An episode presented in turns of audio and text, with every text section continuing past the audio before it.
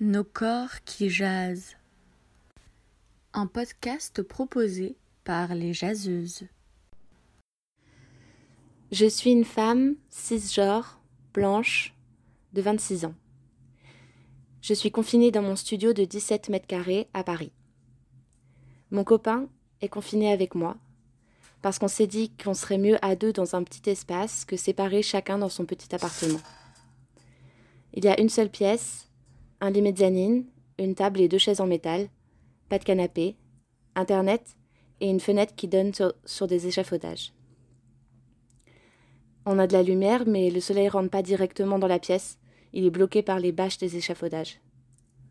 Par la fenêtre ouverte, on entend les bruits de la rue, les voitures, les passants, les passantes, les motos, les voisines, les voisins, et la sonnerie de l'école d'à côté, qui rythme nos journées. Je sors en moyenne deux fois par semaine, une fois pour les courses, et une fois pour aller à la laverie ou bien pour acheter des cigarettes, accompagnée d'une promenade. Parfois aussi, je descends les poubelles sur le trottoir, et j'en profite pour m'arrêter un instant, et lever la tête, juste pour prendre un peu le soleil. J'ai l'impression de moins me regarder dans le miroir que d'habitude. Les matinées s'étirent, sont plus longues que d'ordinaire. La douche, normalement prise au réveil, n'intervient que vers midi et est suivie d'un rapide examen du visage dans la glace. Je suis plus pâle que d'habitude. Des petits boutons et rougeurs apparaissent sur mon nez et mes joues. Ça me ramène au temps de l'adolescence. Je les laisse vivre leur vie, pousser, grossir, rougir, et puis s'effacer, cicatriser tranquillement.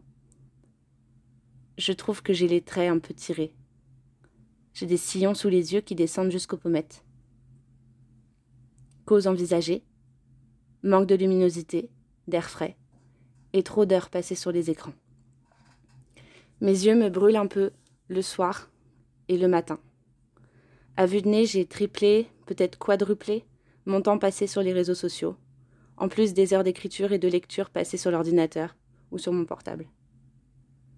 Souvent le soir au moment de m'endormir, quand mon cerveau passe en revue les souvenirs récents auxquels s'accrocher pour alimenter le sommeil, me viennent uniquement des images vues sur Internet le jour même.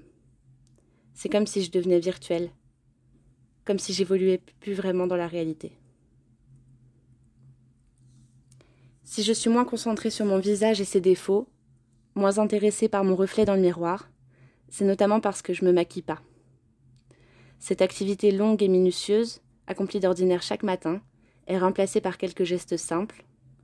Après la douche et m'être lavé les dents, j'applique soigneusement de la crème hydratante sur le visage et le cou. C'est tout. Mes lèvres sont plus sèches que d'habitude. Ma bouche aussi. Ma langue pèse plus lourd. J'ai l'impression d'avoir souvent mauvaise haleine. J'oublie de boire de l'eau. J'ai pas soif d'eau en ce moment. Je bois du café et du coca toute la journée. Et les soirs sont rythmés par quelques verres d'alcool, comme des récompenses.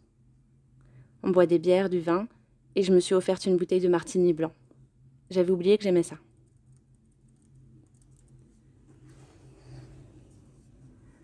Parfois le matin, je mets de la crème sur tout mon corps. Ce geste échappe à à toute injonction, à toute régularité, ce qui contraste avec le temps hors confinement. J'hydrate pas ma peau parce que je dois le faire, mais bien parce que j'en ressens l'envie et le besoin. Et ça, ça change de d'habitude. Alors j'en profite pour l'étudier, ma peau. Et si je scrute pas autant mon visage que d'habitude, j'ai l'impression de mieux regarder le reste de mon corps. Sûrement parce que j'ai le temps, et puis aussi sûrement parce qu'il fait bon, alors du coup, je passe mon temps sans pantalon et les bras nus. Je regarde mon corps tel quel, pas son reflet dans le miroir, pas en pied, pas tout d'un coup, pas à l'envers. Je le regarde morceau par morceau, fragmenté.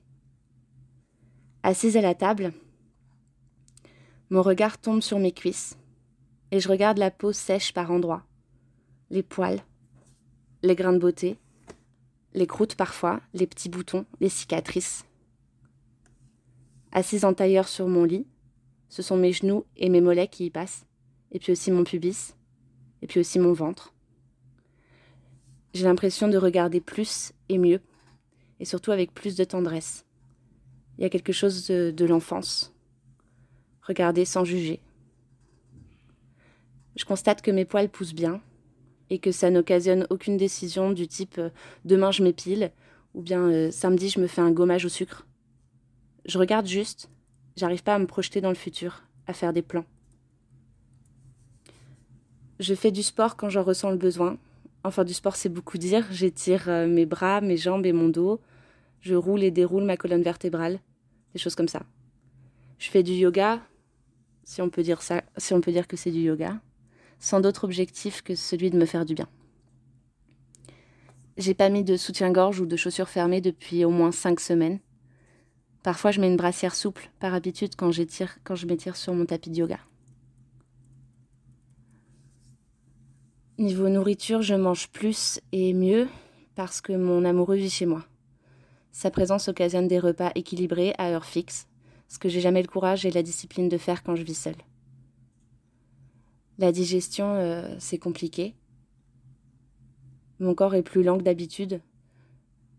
Euh, mon ventre euh, gargouille, ça tourne. C'est un peu compliqué.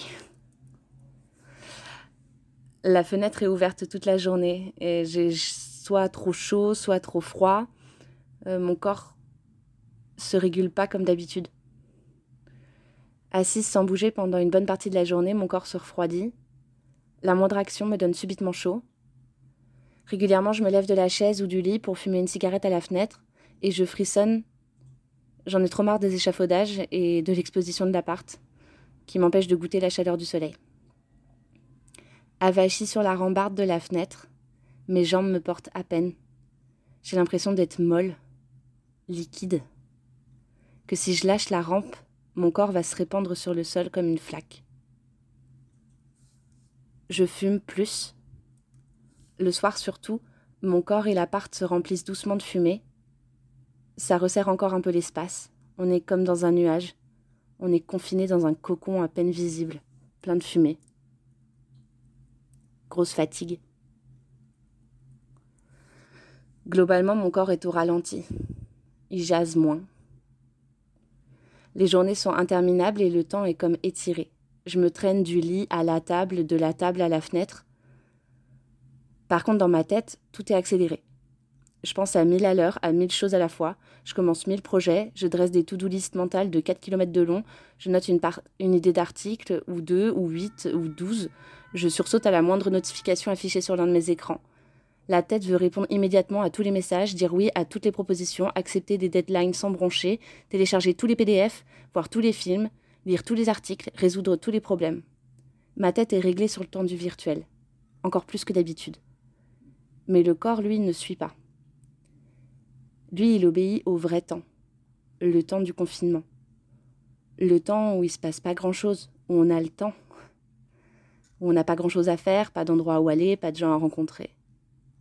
Le temps ralenti de la vraie vie est compensé par les centaines de sollicitations qui fusent sur Internet. Je jongle un peu entre les deux et je m'y perds. D'où la grosse fatigue. La tête est frustrée et le corps n'en peut plus. Un rien m'épuise m'essouffle. Et peut-être que si je fumais pas autant. Au mieux, j'écris 20 lignes en une journée, au pire, je peine à répondre à un mail. Le décalage entre mon mental et mon corps est douloureux. Forcément, je blâme le corps de ne pas suivre la cadence, d'être un frein à la productivité, à laquelle tient encore ma tête.